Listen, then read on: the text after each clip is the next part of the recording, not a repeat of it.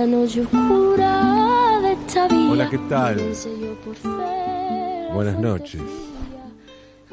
Hola, buenas noches. Buenas noches. ¿Sí? ¿Sí? ¿Se escucha? ¿Se escuchan? ¿Sí? La patria es el otro. La patria es el otro, digo, mientras está aterrizando a la Argentina el avión con los campeones del mundo en Qatar. La patria es el otro. Digo, mientras llega este avión cargado de patria. La patria es el otro. La consigna se vinculó tanto al personaje que la dijo,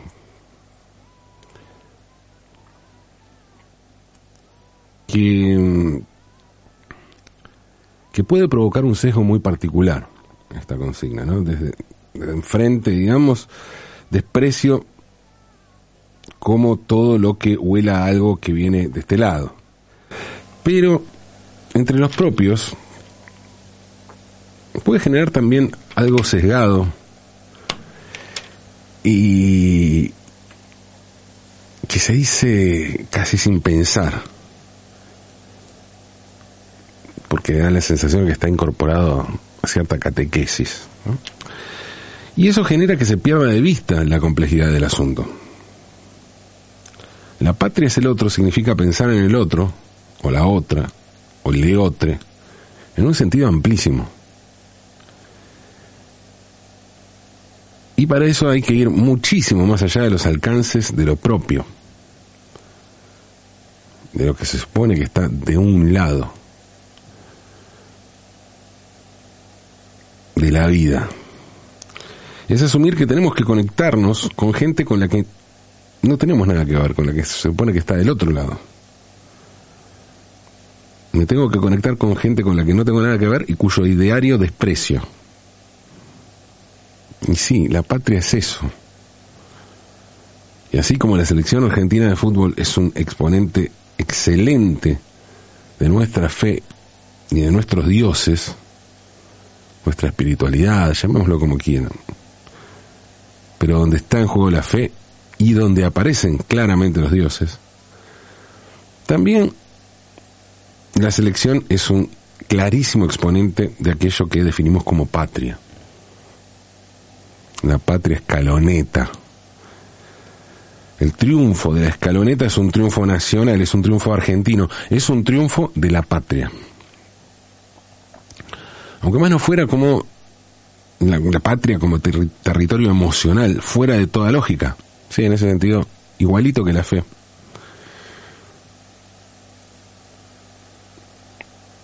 La selección nos lleva directamente a pensar en la patria.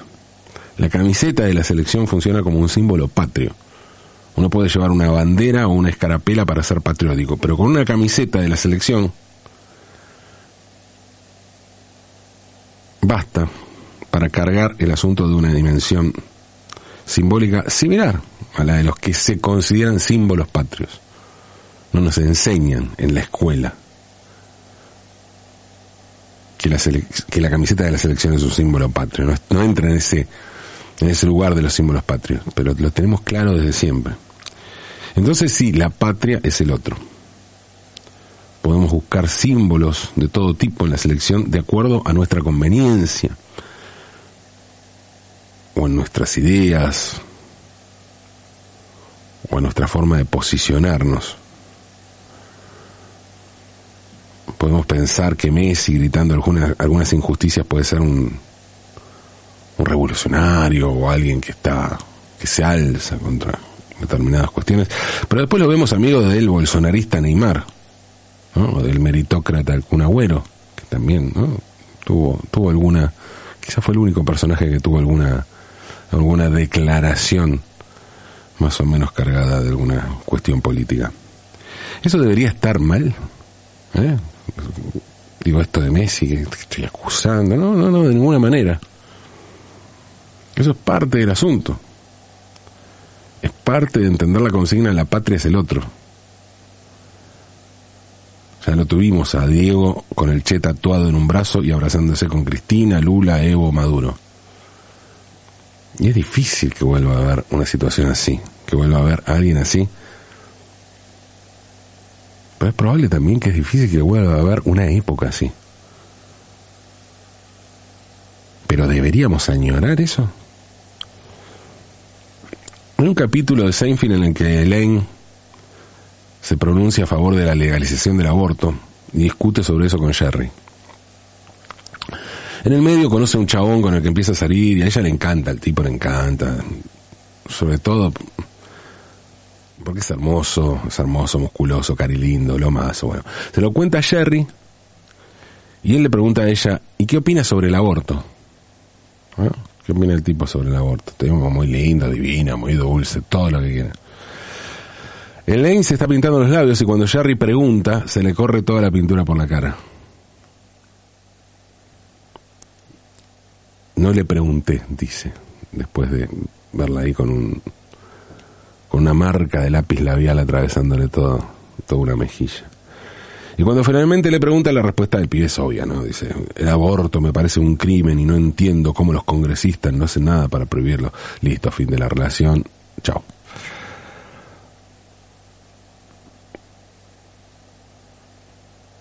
Pensaba en eso, ¿no? Y pensaba, y si le dijéramos, le preguntáramos a cada uno de los integrantes de la selección qué opinan sobre determinados temas que nos suelen ser nos suelen resultar como divisoria de aguas, ¿no? Sobre temas que con el que no podemos conectar si no tenemos un acuerdo. ¿Y qué pasa si no? Si no ocurre eso. Si nos decepcionan de esa manera. La patria tiene pliegues mucho más complejos que las gritas obvias que nos ponen de un lado o del otro cuando se nos presenta un determinado rumbo político, ¿no? Y además muchas veces en esos rumbos políticos que se presentan como antagónicos, lo antagónico tiene mucho de simbólico y poco de concreto. A ver, no estoy minimizando la idea, ¿eh? La idea de, o sea, la, la contienda de ideas, no. Pero desde hace un tiempo me da la sensación de que a veces es mucho más lo que se teoriza sobre los supuestos antagonismos políticos que lo que realmente sucede o lo que se puede lograr. Y no lo digo tanto porque no existan dos ideas antagónicas, como le decía, sino que me refiero al margen que imponen los tiempos políticos para poder llevar adelante esos cambios profundos. Podemos reclamarlos desde el discurso. Pero ¿qué sucede en la realidad? Y, no es un problema de ideas antagónicas. Hablo de lo mucho que se mueve el capital simbólico en relación a los movimientos lentos y cortos que permite la realidad. Y hay una exageración y un desborde del discurso en, eso, en ese caso. Y es probable que la patria sea la exageración. Y por eso en todo el mundo la Argentina se destacó por poner en evidencia de un modo exagerado y desbordante nuestra particular forma de entender la patria cuando la patria se presenta en toda su dimensión. Como sucede con esta selección nacional de fútbol masculino, sin ir más lejos. Esa misma pasión que nos hace únicos en el mundo,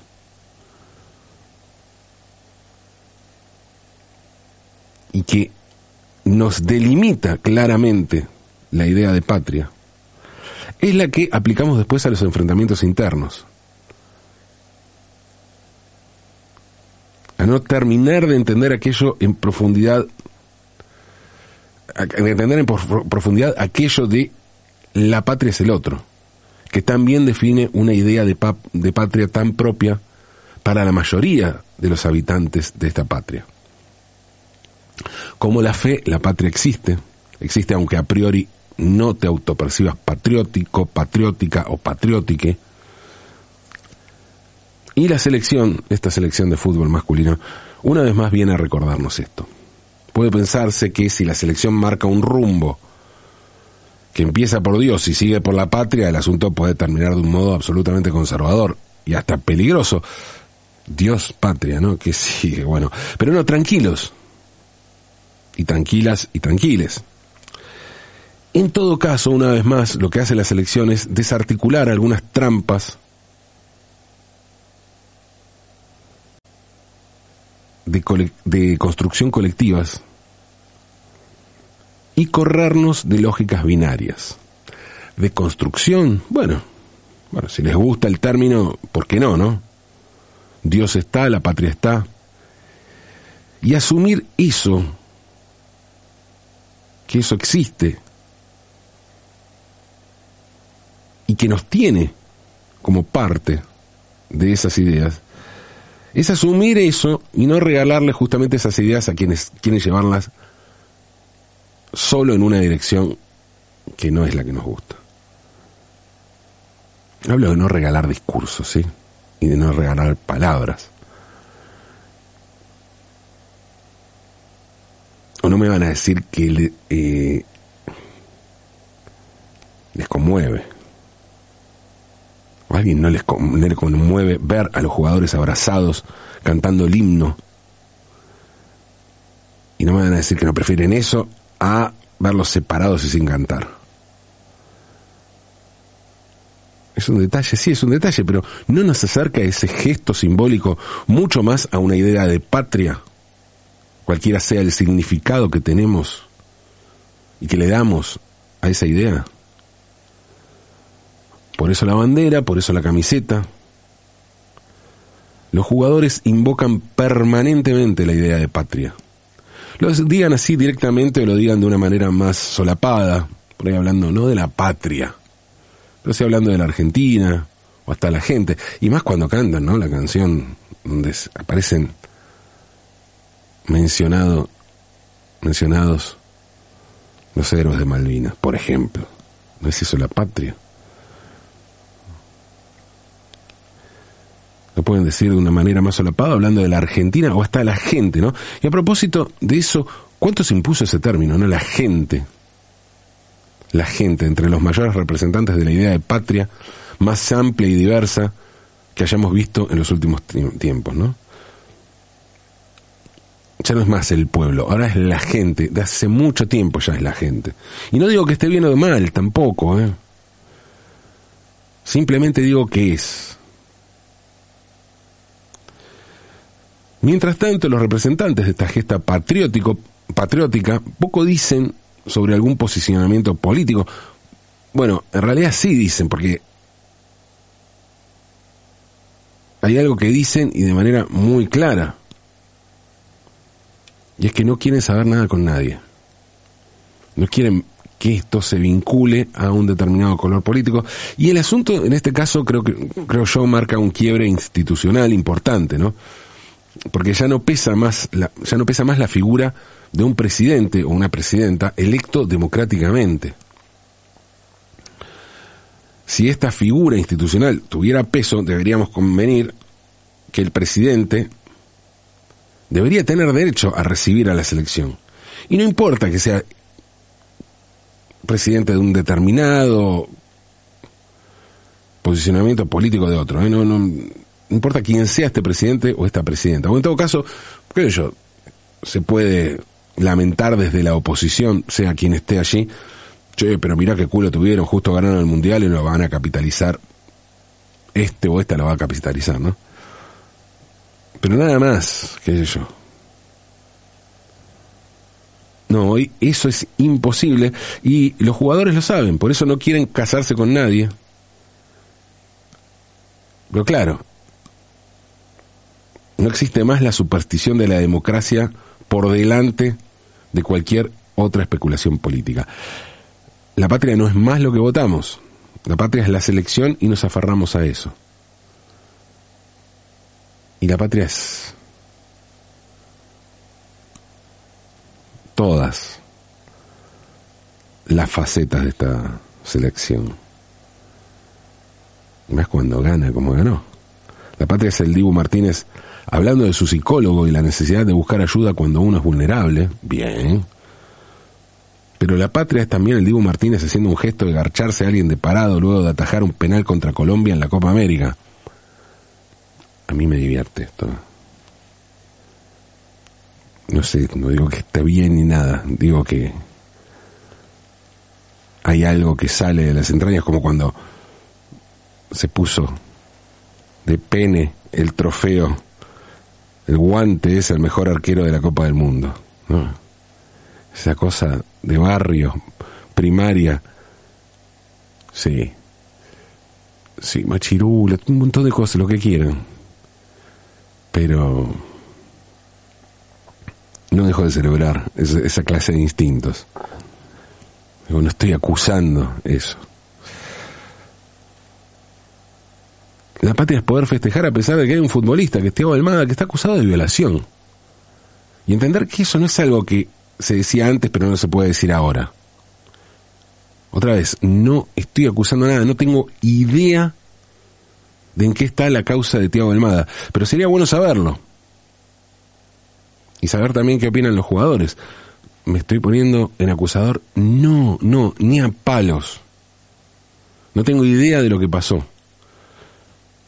Lo que sí sé es que hubo gente que habló antes y ahora nadie está mencionando nada. Hay un futbolista iraní, esto es, más ajeno, pero, pero no, porque es un futbolista condenado a muerte por apoyar una protesta de mujeres. Y ningún futbolista del Mundial, de ningún plantel, dijo nada. Ahora, debería. Y otra vez, ¿no? Qué fácil es levantar el dedo acusador. Antes de levantar un dedo acusador me preguntaría qué estamos haciendo cada uno de nosotros frente a una injusticia por parte de quienes manejan el poder que nos permite, no sé, por ejemplo, trabajar y pagar las cuentas. Nuestras cuentas. Sí, ya sé que Diego se la bancaba más en ese sentido, pero todos tenemos límites, porque los poderes son muchos, además el poder tiene muchos entramados, y nosotros somos insignificantes, todos todos, inclusive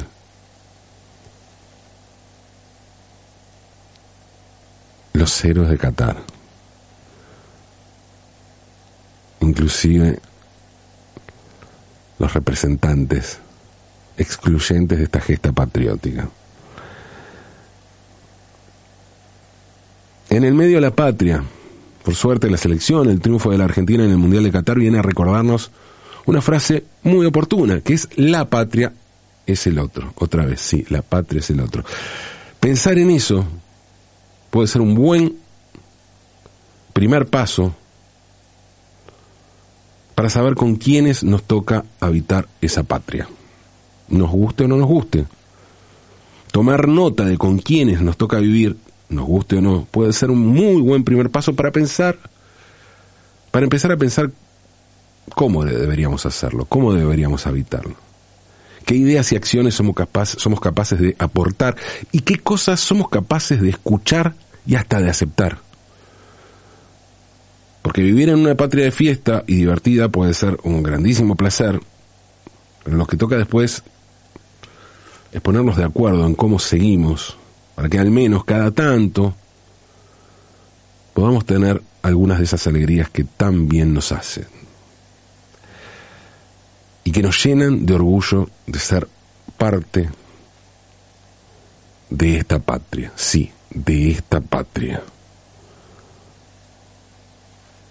La patria es el otro.